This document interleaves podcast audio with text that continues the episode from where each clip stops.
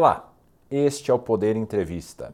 Eu sou Guilherme Valtenberg e vou entrevistar por videoconferência o ex-ministro da Justiça Sérgio Moro. Moro tem 49 anos, foi juiz federal e ganhou notoriedade nacional e internacional por ter sido responsável pelos julgamentos na primeira instância dos crimes investigados pela Operação Lava Jato. Deixou a magistratura em 2018 para assumir o comando do Ministério da Justiça e Segurança Pública no governo de Jair Bolsonaro Deixou o cargo em abril de 2020. Hoje é filiado à União Brasil, depois de uma breve passagem pelo Podemos. Irá ser candidato nas eleições deste ano no Paraná. Ministro, obrigado por ter aceitado o convite. Tudo bem, eu que agradeço. Tudo bem, Guilherme? É um grande prazer estar falando aqui com o Poder 360. Essa entrevista está sendo gravada no estúdio do Poder 360 em Brasília, em 4 de julho de 2022. E eu começo essa entrevista perguntando: ministro, por que o senhor entrou para a política? Olha, eu, como juiz por, 20, juiz por 22 anos, tive vários casos relevantes, mais, fiquei mais conhecido pela Operação Lava Jato, e acho que foi um marco na quebra do que a gente tem aqui no Brasil, que é a impunidade da grande corrupção. Aí eu fui para o governo, né, deixei a magistratura, e um dos objetivos principais era consolidar o combate à corrupção. E a gente viu, na verdade, infelizmente aconteceu o contrário. É uma reação do mundo político muito forte, o que me fez agora retornar né, e, e me colocar à disposição para a sociedade, para ser uma voz importante na defesa desses princípios, que são princípios da população brasileira, que a gente tem que ter a política com integridade, que a gente tem que ter política voltada ao bem comum, e nisso faz parte também o combate à corrupção, que é o dinheiro ali que é desviado, que falta na saúde, na educação, nas obras públicas, enfim, é, acabou sendo um caminho natural a seguir em vista das circunstâncias. E o senhor avalia, é, quando diz que o universo político que foi contrário às mudanças que o senhor visava é, promover, o senhor se refere ao presidente Jair Bolsonaro ou à política como um todo? Eu acho que tem uma parcela de responsabilidade é, espalhada entre os três poderes nos últimos anos. O Supremo Tribunal Federal proferiu algumas decisões que enfraqueceram o combate à corrupção, como o fim da execução em segunda instância, como a anulação das condenações do ex-presidente Lula, Claro que a gente respeita a instituição, ninguém defende aqui, para deixar muito claro, ofensa ou ataques pessoais a ministros, mas o, a constatação objetiva é essa. O Congresso também aprovou algumas leis que enfraqueceram o combate à corrupção. Veja, por exemplo, a reforma recente da lei de improbidade, que praticamente esvaziou a efetividade dessa lei. E o presidente da República igualmente tem a sua parcela de culpa especialmente aí eh, a enfraquecer os, as instituições de controle submetidas ao Poder Executivo, como a Polícia Federal. Agora, a grande questão, Guilherme, é o que, que você faz a respeito? Né? A gente não pode virar um muro de lamentações, você tem que lutar, você tem que levantar as bandeiras. Aí por isso que eu estou colocando meu nome à disposição exatamente, porque eu quero ser uma voz importante e eu tenho credibilidade para isso, em vista do meu histórico para de defender a retomada dessa ideia de que a política e a moralidade não podem estar separadas. A política sem integridade é algo que não vai nos levar a lugar nenhum. As pessoas muitas vezes querem fazer uma falsa dicotomia ou uma falsa escolha entre economia e honestidade. O que eu posso dizer? Elas caminham juntas. Você não tem como ter uma economia que se desenvolva de maneira inclusiva se você não tiver instituições fortes. E para a gente ter instituições fortes, a palavra-chave é confiança. E para ter confiança, você tem que ser implacável e intolerável em relação à corrupção. O senhor disse que o, o sistema político como um todo, e citou o presidente, citou o Congresso, citou o STF, como é, instituições que acabaram agindo contra as suas ideias de combater a corrupção. Como é que o senhor agora, em algum cargo político, que pelo que o senhor é, conversou antes aqui da entrevista, ainda não está definido se senador, governador ou deputado, vai poder se posicionar efetivamente para que essa luta que o senhor, essa bandeira que o senhor é, levanta, de fato possa ser concretizada? As mudanças sempre dependem de iniciativas. Pode ser difícil no começo, mas se você vai agregando, você vai agregando alianças, você vai formando é, a opinião da sociedade, e a sociedade se mobilizando, ela tem um poder de transformação muito grande. Veja, durante a própria Operação Lava Jato, o que foi, tornou possível que a gente rompesse com a impunidade da grande corrupção foi o grande apoio da opinião pública e da sociedade. Vamos lembrar que em 2016, março de 2016, a gente teve mais de 3 milhões de brasileiros saindo às ruas, protestando, entre as bandeiras o apoio à Lava Jato e a repugnância à corrupção. E isso foi um elemento transformador. A gente tem que retomar esse espírito. Se hoje a gente tem visto alguma dificuldade, mas isso é algo que a gente tem que trabalhar. A gente não pode nunca desistir ou e tem que ser propositivo, né? Então você vai, por exemplo, se a opção foi para o Senado, se a opção foi para a Câmara, para o Congresso, você vai com propostas, você vai com ideias que estão e, a, a sociedade ela defende essas ideias, muitas vezes falta um pouco de força política para que elas sejam aprovadas. Isso tem que ser construído. No eventual governo Lula, o senhor acha que vai haver espaço para o senhor defender essas ideias, dado o histórico do senhor e do ex-presidente? Olha, se houver um governo Lula, que eu espero que não aconteça, porque eu acho que seria uma tragédia para o país, eu me, vou me posicionar, evidentemente, na oposição e espero liderar um movimento pela integridade na política.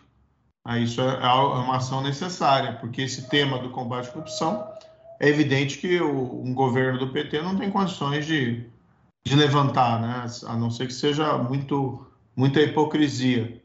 Então a gente tem que liderar a oposição para tratar desses temas. Aí não, você não depende da vontade, da boa vontade do presidente, você não precisa da boa vontade de quem é contra essa bandeira, como a gente nunca precisou. Na época, por exemplo, quando era juiz da Operação Lava Jato. Agora, tem outros temas também, né, Guilherme, que a gente é, tem condições de defender que são importantes. Por exemplo, a, a segurança pública precisa melhorar. A gente atingiu bons resultados durante a minha gestão no Ministério da Justiça. E, e claro que o papel agora é um pouquinho diferente, né? mas o papel do juiz é também discutir outros temas como economia, emprego, inflação, que são temas que têm atormentado as pessoas. Pensando agora, o senhor disse que caso Lula seja eleito, o senhor faria parte da oposição. O provável segundo turno que a gente tem visto pelas pesquisas é entre justamente Lula e Bolsonaro. O senhor apoiaria algum deles no segundo turno? Eu apoio o Luciano Bivar, que é pré-candidato à presidência pela União Brasil, que vai apresentar suas propostas durante o período de campanha, já tem feito a pré-campanha e não penso em nenhuma outra hipótese além dessa. Falando agora especificamente na sua campanha, o senhor tá, ainda não definiu qual o cargo que vai concorrer. Fala-se muito no Senado e o senhor, inclusive, recentemente compartilhou nas redes sociais uma pesquisa que mostra o senhor liderando a corrida por essa posição no seu estado.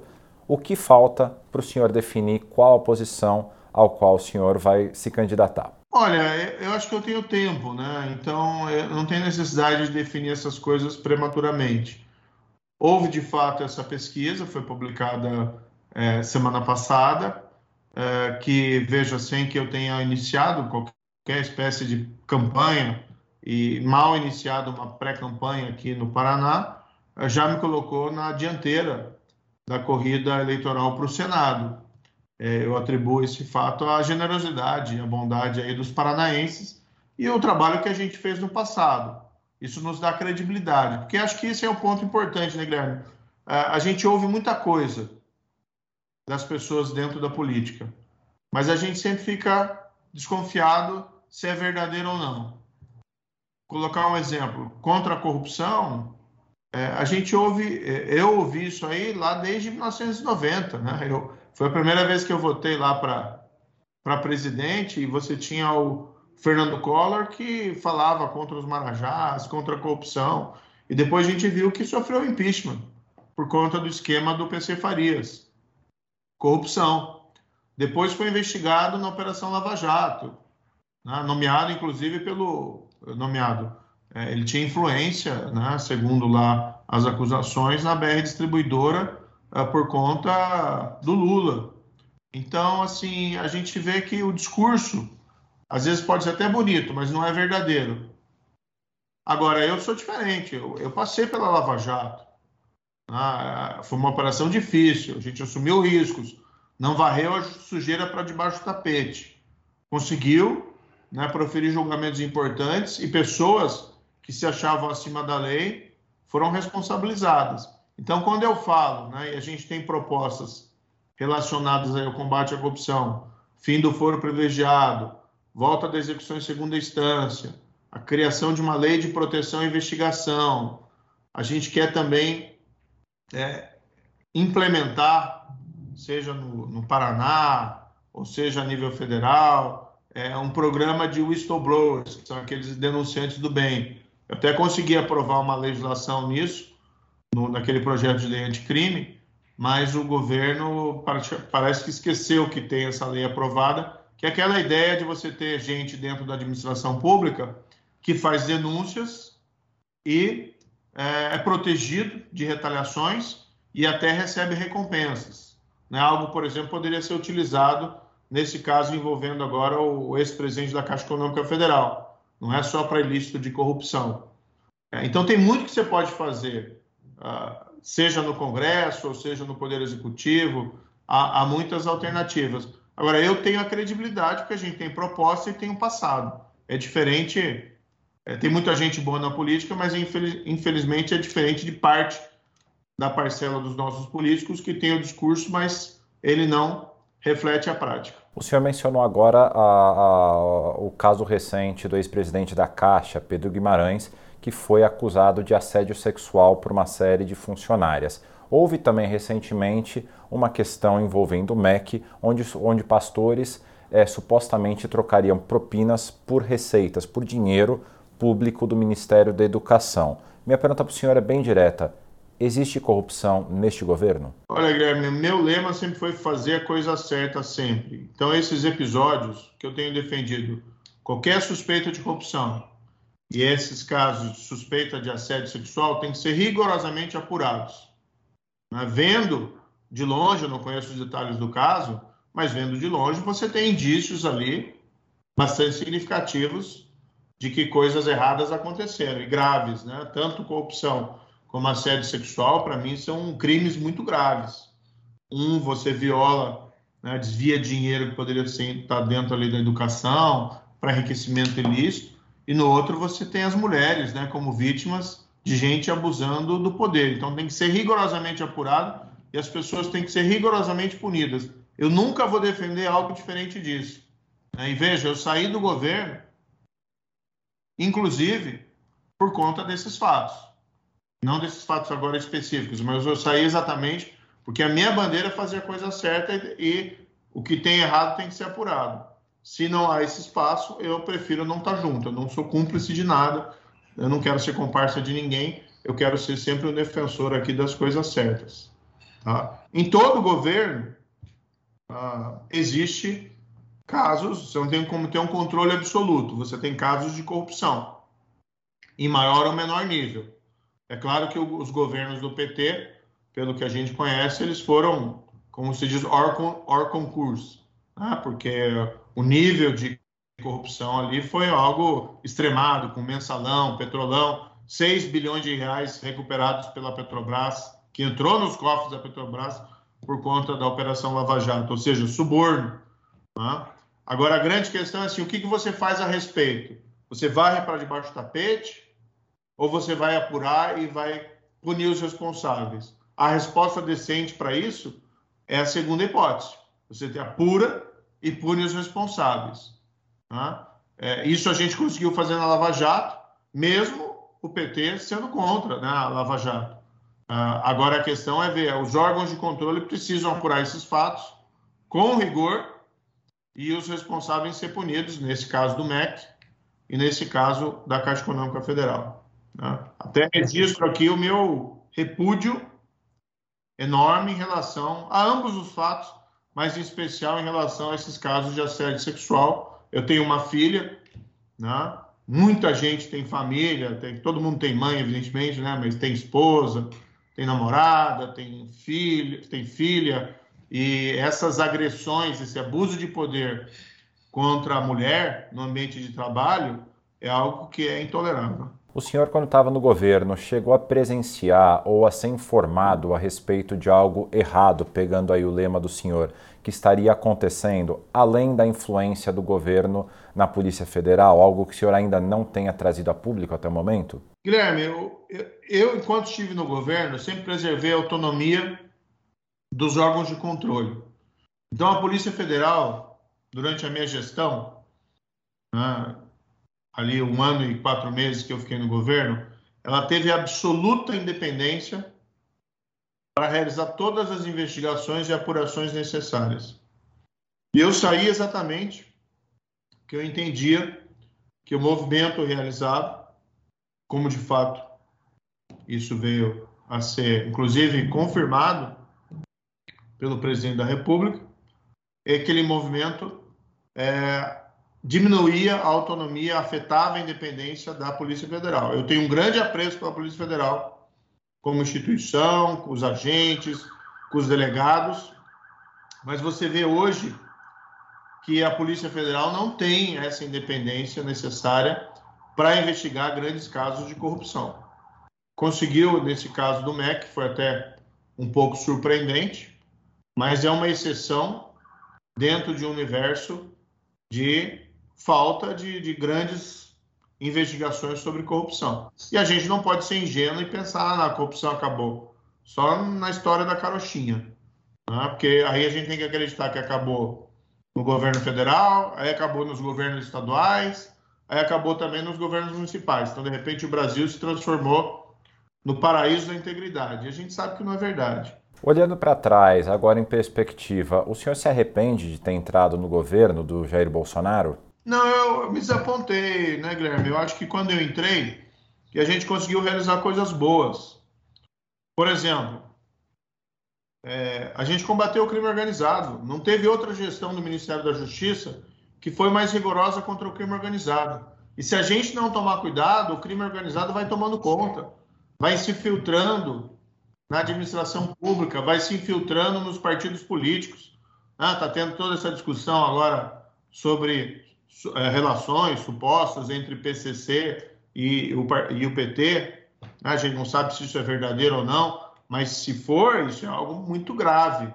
A gente precisa ter um muro, né, uma separação absoluta entre o mundo do crime e o mundo da política. Mas o crime organizado ele tem esse potencial de infiltração. Então a gente atendeu emergências, por exemplo, lá no Ceará, é, em janeiro de 2019 a gente fez aquela, fez o que ninguém tinha feito antes. A gente pegou as lideranças do PCC, que estavam em São Paulo, em presídios estaduais, né, comandando o crime lá de dentro, e aquelas mesmas lideranças que tinham sido responsáveis por atentados terroristas em 2006, que fizeram aquilo para não ser transferidos para presídios federais e conseguiram, porque houve uma contemporização do, dos governos da época, que não fizeram a transferência. Não estou dizendo que teve um acordo né, entre governo e criminosos, mas de fato eles não foram transferidos, conseguiram o que queriam. E você contraria a regra número um: você não negocia com criminoso, não negocia com terrorista. E o que a gente fez? Quando eu assumi o Ministério da Justiça, tinha plano de resgate em São Paulo dessas lideranças tinha ameaça de morte a promotora, juiz. O que, que a gente fez? Junto com o governo de São Paulo, novo governo, o governador Dória, a gente pegou as lideranças, e não foi só o chefão, não, a gente transferiu todo mundo que poderia substituir o chefão. Foram lá uns 20 líderes do PCC transferiram para Presídio Federal. E eles pisaram o pé no Presídio Federal, a gente mudou as regras. Não tem comunicação externa sem monitoramento. E acabou, para eles foi game over. É, uma, é um ato significativo que mostra tá, que a gente não estava brincando. E você vê que em 2019 teve uma queda de assassinatos no país de 22%, segundo dados do IPEA. programas que a gente criou, Vigia, Rede Nacional de Perfis Genéticos, é, a, a Força de Intervenção Penitenciária Federal, fizeram a diferença. Mas eu tenho certeza que esses atos simbólicos, mas que têm uma força enorme, porque você manda um recado para o mundo do crime, tiveram também importância. Porque boa parte dos assassinatos no país, principalmente nas regiões metropolitanas, estão vinculados ao crime organizado. Então você tem que mandar um recado forte: olha, aqui existe governo, aqui existe lei. Não bang bang, né? Bang bang é idiotice. Lei. E a gente mostrou isso. Então, essas realizações, para mim, são importantes. Mas eu me desapontei por quê? Porque a promessa que me foi feita de consolidar o combate à corrupção, eu não tive apoio. Ao contrário, eu tive rasteira. É, eu não tinha como permanecer no governo. Voltando à sua candidatura, o senhor cogita a hipótese de ser candidato a governador do Paraná? Olha, eu tenho uma posição tanto confortável em relação a isso. É, a direção nacional do partido e tanto a direção estadual do partido do União Brasil é, já afirmaram expressamente que eu posso escolher o cargo ao qual irei concorrer, mas essa é uma decisão em gestação é, a minha preocupação principal é a formulação dessas propostas. Então, a gente está fazendo um, um projeto que é mais ou menos assim: cinco propostas para transformar o Paraná e o Brasil. Tá? E aí tem, a gente tem na área de corrupção, na área de segurança pública, educação e saúde, geração de emprego e renda, e uma quinta parte é a ideia assim um Paraná com que respeita as liberdades individuais, mas também a dignidade das famílias.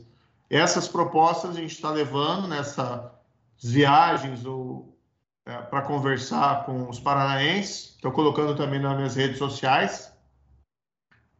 Estamos é, colocando no nossos, no meu site é, para a gente discutir e também ouvir sugestões. Então, o primeiro, primeiro plano é esse: ouvir as pessoas e depois eu vou tomar essa, essa, essa decisão é, em relação ao qual cargo devo concorrer. Confesso que aquela pesquisa que saiu né, do Senado, me colocando ali na liderança, gera uma certa tentação, mas não existe ainda nenhum martelo batido. Caso o senhor concorra ao Senado, provavelmente o senhor vai concorrer contra o Álvaro Dias, que foi um dos maiores incentivadores da sua entrada na política. O senhor já conversou com ele a esse respeito? Como é que seria essa competição? Olha, para mim não está muito definido ainda se o Álvaro Dias vai ser candidato ao Senado ou não. Vamos esperar os desdobramentos até as convenções. Se caso eu e ele nós sejamos confirmados né, para concorrer ao Senado, aí é uma discussão que tem que haver ali adiante. De todo modo, a minha história é sempre uma história de construção. Né? Então, não estou não tô entrando na política que eu me considero que entrei na política agora, porque como ministro também da Justiça, é, eu sempre fui visto como um técnico. Né? A própria imprensa me tratava dessa forma, dentro daquilo que chamava cota técnica do governo Bolsonaro. Então, agora entrando no mundo da política, mas eu vou entrar no mundo da política, mas não vou abandonar aquilo que eu sou, os meus princípios, os meus valores e a minha postura sempre de construção. Então, entrando na política, eu quero construir algo e não destruir pessoas, como muitos fazem. Então, é, se houver de fato uma competição, algo que não está definido, será em alto nível. Agora, em junho, o Tribunal Regional Eleitoral de São Paulo barrou a sua candidatura pelo Estado paulista. Como o senhor avaliou essa medida sobre o seu domicílio eleitoral? Olha, eu, eu fiz a transferência do domicílio eleitoral, é, foi a pedido do União Brasil. Na ocasião, eu entendi é, como objetivo principal era viabilizar a legenda presidencial, que não faria diferença, está no Paraná ou em São Paulo, e havia ali um projeto nacional, é, então acabei concordando. Tá? É, foi, a gente foi amparado pelos advogados, né? ninguém faz alguma, toma uma decisão dessa é, sem estar amparado. Então a gente tinha um amparo tanto da legislação como da jurisprudência, Tá? Tanto assim que se você vai assistir a sessão do TRE, vários dos juízes falam ah, que era hora de rever essa jurisprudência. Entendeu? E é nada melhor do que um caso emblemático.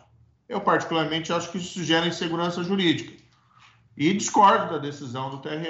Acho que a decisão, juridicamente, ela foi errada, a não ser que você realmente quisesse mudar a jurisprudência. Mas, tendo havido a decisão, nós fizemos uma avaliação aqui, e, e para mim, uh, não fica ruim voltar ao Paraná, pelo contrário, eu fiquei radiante, fiquei contente, fiquei feliz. Né? O Paraná é onde eu nasci, cresci, constituí família e fiz talvez o trabalho mais importante da minha vida, que foi a Operação Lava Jato. Então, para mim, aquilo acabou sendo motivo de felicidade. E a gente fez daí, olha, vamos voltar então Tá ótimo, não tem problema. Respeito o TRE de São Paulo. Como eu disse, eu sou uma pessoa que constrói. Tá? Então, eu discordo da decisão, respeito a instituição. Mas a decisão dele, juridicamente, eu não tinha feito nada errado. Entendeu? Nós estávamos amparados pela lei. Tanto que você vê muitas pessoas concorrendo lá em São Paulo em, em situação similar. Mas tudo bem, né? eu vou cuidar da minha vida. Né? E agora aqui no Paraná, o que me interessa? Propostas para a população paranaense. E a gente tem sido muito bem recebido aqui, onde quer que, que eu vá. Ainda sobre essa questão do domicílio eleitoral, o caso do também ex-ministro Tarcísio de Freitas, que é natural do Rio de Janeiro e morava em Brasília e agora vai disputar o cargo de governador em São Paulo, é igual ou parecido com o seu ministro? Eu não conheço os detalhes, viu? Eu prefiro não opinar sobre outras candidaturas em relação ao ministro Tarcísio. Agora, uma coisa tem que dizer, né? Somos todos brasileiros. Né? Nós somos um país formado por imigrantes, inclusive, que vieram da Europa, que vieram da África, que vieram da Ásia, que vieram de todos os lugares. Então, assim, é, é o tipo da discussão assim que eu acho, a não ser que a gente vire, então, estados independentes.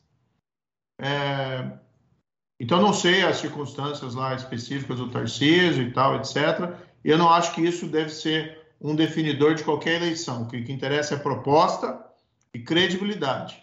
Sobre a Operação Lava Jato, ela vem sendo bastante criticada ultimamente. Na sua avaliação, ela cometeu erros? Não, ela cometeu acertos. Nós quebramos a impunidade da grande corrupção no país. Quem foi julgado e preso foi porque ou pagou o suborno ou recebeu suborno. Isso é um crime em qualquer lugar do mundo.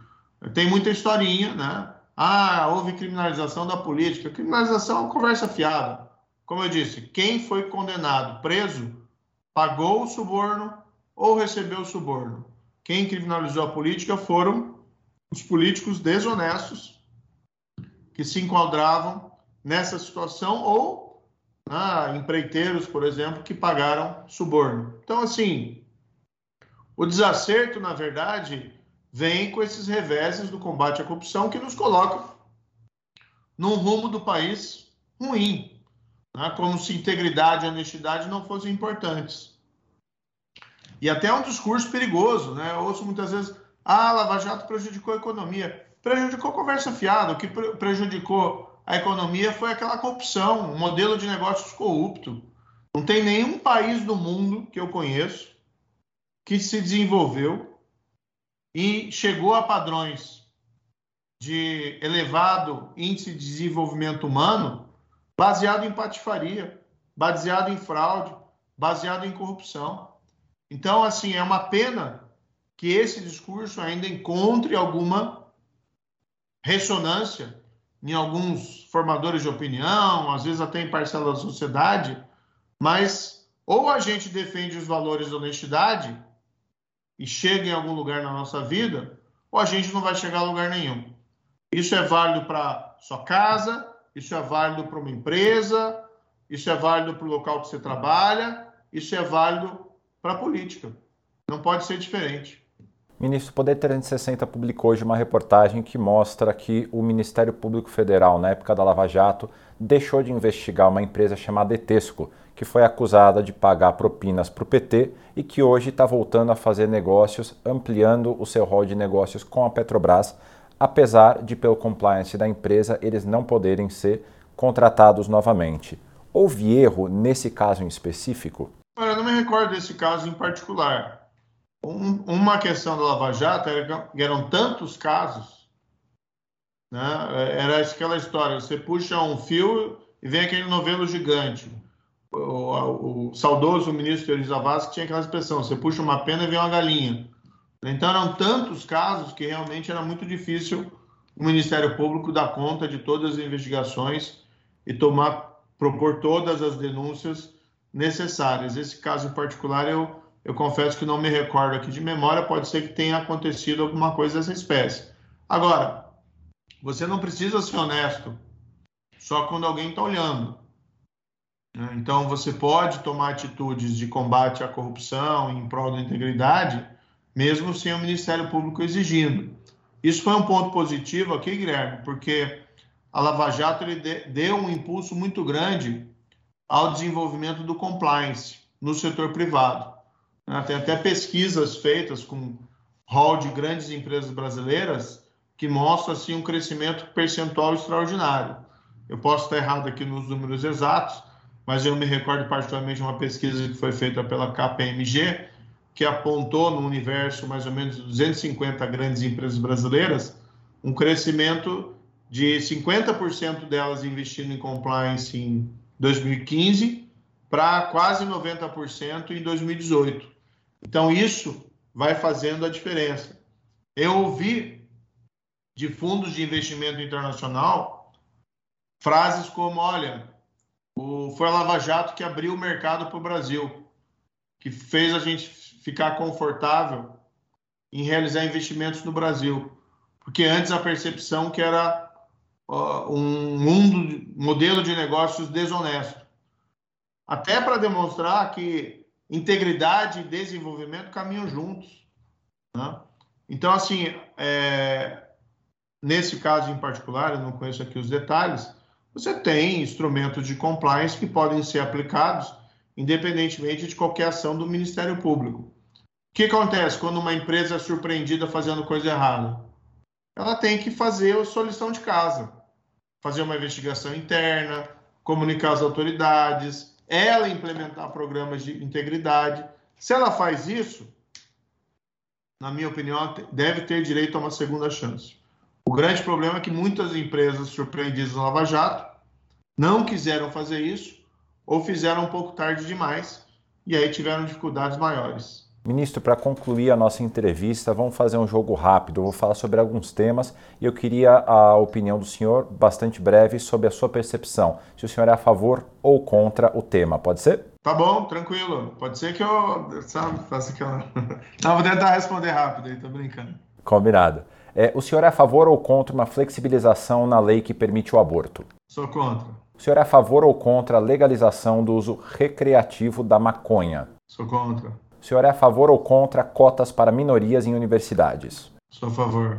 O senhor é a favor ou contra privatizar a Petrobras? Favor. O senhor é a favor ou contra privatizar o Banco do Brasil ou a Caixa Econômica Federal? Olha, é uma resposta um pouco mais complexa que tem que elaborar. Eu, é, acho que ambos, ao mesmo tempo, é inconveniente. Ah, então tem que ter um estudo, mesmo em relação à Petrobras. É, embora eu seja em princípio a favor, tudo tem que ser feito mediante um estudo para que a gente não substitua também um quase monopólio público por um quase monopólio privado. E no caso da Caixa Econômica e do Banco do Brasil, ambas as instituições têm, ao lado da atividade financeira, que é própria do banco, lucrativa, elas têm também programas sociais relevantes. Então, é, se fosse privatizar uma delas, esses programas tinham que ser, teriam que ser transferidos, né? ou de alguma forma disponibilizados a toda a rede de instituição financeira na forma de um programa diferenciado. O senhor é a favor ou contra as regras das leis trabalhistas, a CLT? É, essa também tem que ser um pouco mais elaborada. Eu acho que o, emprego é, muitas vezes acaba a, a possibilidade de, de, você criar empregos, de você fomentar o, o mercado de trabalho, fica um pouco engessado por uma certa rigidez das regras trabalhistas. Mas um ponto importante que aí entra na resposta é que a gente precisa desonerar a folha de salários, especialmente daquelas pessoas que ganham menos. Então, o que você paga hoje de tributo, seja de contribuição previdenciária, seja de imposto de renda, descontando na fonte do trabalhador é muito grande. Então, a gente tem que ter um mecanismo, até está dentro das propostas do União Brasil, na candidatura do Luciano Bivar, uma desoneração de quem ganha até cinco salários mínimos com a substituição por um outro tributo. Tá? Eu, particularmente, entendo que é algo interessante porque isso é dinheiro na veia, né, diretamente do trabalhador, e não é nenhum favor, é o salário dele que estava sendo descontado para pagar tributo numa máquina administrativa gigantesca que não entrega à população brasileira serviços compatíveis com os tributos que cobra da sociedade. Falando sobre essa máquina administrativa, o senhor é a favor ou contra a reforma administrativa que torna mais fácil a demissão de funcionários públicos? Olha, eu sou sempre favorável à modernização e entendo que a gente precisa ter uma reforma administrativa. Claro que aí o diabo mora nos detalhes, a gente tem que analisar, porque, por exemplo, a gente também não pode deixar o servidor público sujeito às flutuações dos políticos partidários. Então, não pode chegar a assumir alguém mandar todo mundo embora e contratar os seus filiados, né, especificamente. Agora, você precisa ter também, isso acho que é importante, é, uma possibilidade de você tirar do serviço público os servidores que, é, infelizmente, isso acontece, se acomodaram. Tem muita gente que se dedica, e eu vejo, eu fui juiz por 22 anos.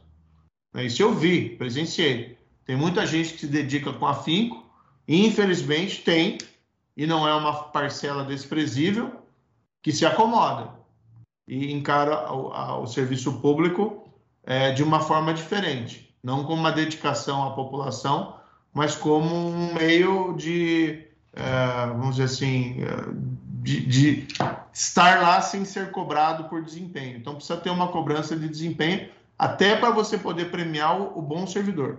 E o senhor é a favor ou contra o projeto contra as fake news em tramitação no Congresso? Nós temos que analisar isso com muito cuidado para que, a pretexto de combater as fake news, nós não tenhamos censura prévia. Então, veja, eu, eu fui vítima de muitas fake news, desde a época da Lava Jato, né, o, o PT, pessoas ligadas ao PT, blogs vinculados ao PT, criaram um, manancial de mentiras a meu respeito. Quando eu saí do governo, fui atacado pelo, né, vamos dizer assim, outro extremo político, também com uma série de mentiras. E até hoje eu sou atacado. Né? Então isso me aborrece bastante. Claro que eu sei que a verdade prevalece, mas nós deveríamos ter um debate público não contaminado por todas essas fake news. Sem nenhum problema aqui, Guilherme, opinião. Né? Então, por exemplo, se você não gosta, não estou dizendo que é o seu caso, né? mas se a pessoa não gosta da Lava Jato, acha que teve erros, tal, tal, tudo bem, faz uma opinião crítica.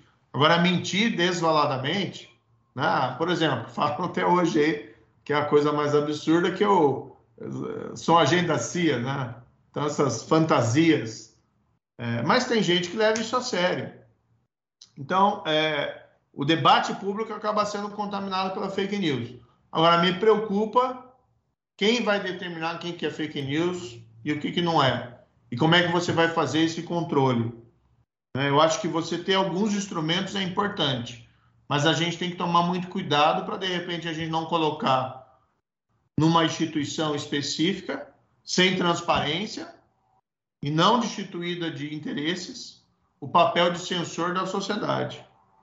Então, isso me preocupa muito. A gente viu agora recentemente até ontem, né, uma liminar judicial proibindo divulgação lá de informações sobre um, um contrato entre aquele luva de pedreiro e o seu empresário, que embora seja um fato privado, é? é um fato que tem um certo interesse público em torno da opinião pública, até porque a percepção que existe é que havia alguma espécie de exploração indevida daquele rapaz. De repente vem uma liminar judicial dizendo, ah, não pode veicular, não pode divulgar. Ah, por quê? Né? Quer dizer, censura prévia, voltamos lá a, ao tempo do, do AI-5, ou coisa parecida com censura.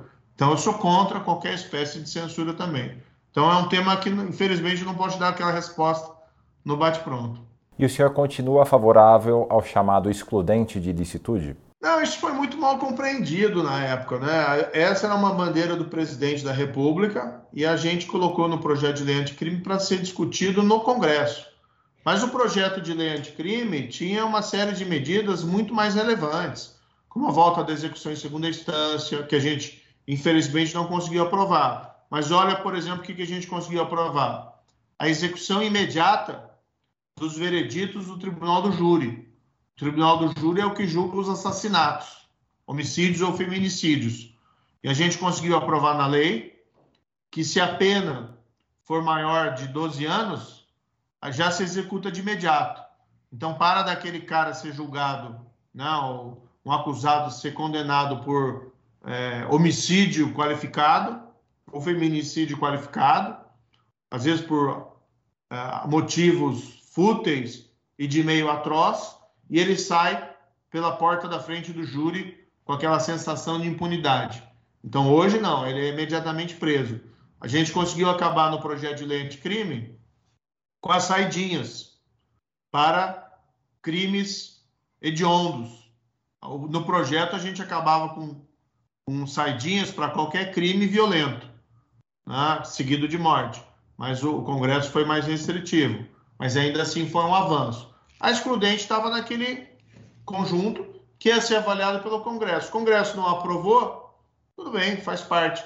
E a excludente que a gente estava propondo, Guilherme, vamos deixar bem claro, não era uma licença para matar, não. O texto que a gente pegou, igual ao artigo 33 do Código Penal alemão e, por coincidência, do artigo 33 do Código Penal português. Em nenhum desses países, Alemanha ou Portugal, se diz que existe uma licença para matar. Pelo contrário. Então, nossa proposta era uma proposta bem ponderada e bem diferente, vou dizer, do que uh, algumas que são defendidas por aí. Era algo assim bastante moderado. E uma última pergunta sobre o meio ambiente. Como promover a preservação e, ao mesmo tempo, o desenvolvimento da Amazônia? É possível? Ah, é totalmente possível. Né? Hoje a gente está nesse mundo de transição para uma economia digital. Isso a gente tem que se preocupar muito com a educação hoje dos nossos filhos. E, inclusive, no setor público, se o ensino público está tendo essa atenção necessária para isso, e também um mundo de transição energética, né? uma economia baseada em combustível fóssil, é, de uma economia indo para uma transição de energia renovável. E esse é um ponto importante. O, o Brasil tem, sim, condições privilegiadas para desenvolvimento de energia renovável, eólica, solar e ainda o biocombustível, especialmente essa nova tecnologia que estamos falando do hidrogênio verde. Em relação à Amazônia, ela é um grande tesouro para o Brasil. Você tem que sim reprimir o desmatamento e a queimada ilegal. Não, tanto o desmatamento como a queimada ilegal privilegiam lá, beneficiam um punhado de empresas, às vezes até empresa vinculada a crime organizado. Então isso tem que ser reprimido. Do outro lado, você tem que encontrar alternativas de desenvolvimento sustentável para a população que mora na Amazônia, que também não pode viver lá é, apenas né, da, da floresta. E uma alternativa para isso é o desenvolvimento do mercado de crédito de carbono, que o Brasil deveria assumir um papel de protagonismo né, como liderança mundial é, em relação a esse tema.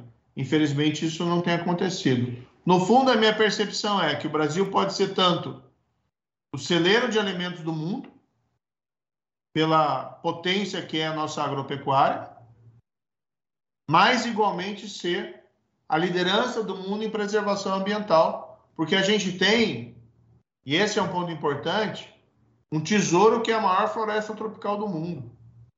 Eu viajei recentemente para a Alemanha, quando eu estava ainda na candidatura pré-candidatura presidencial. E o que se fala na Alemanha muito é que a floresta amazônica é o pulmão do mundo. Se é ou não é cientificamente, eu confesso para você que eu não sei. Tá? Mas essa percepção tem que ser utilizada em nosso favor e não contra.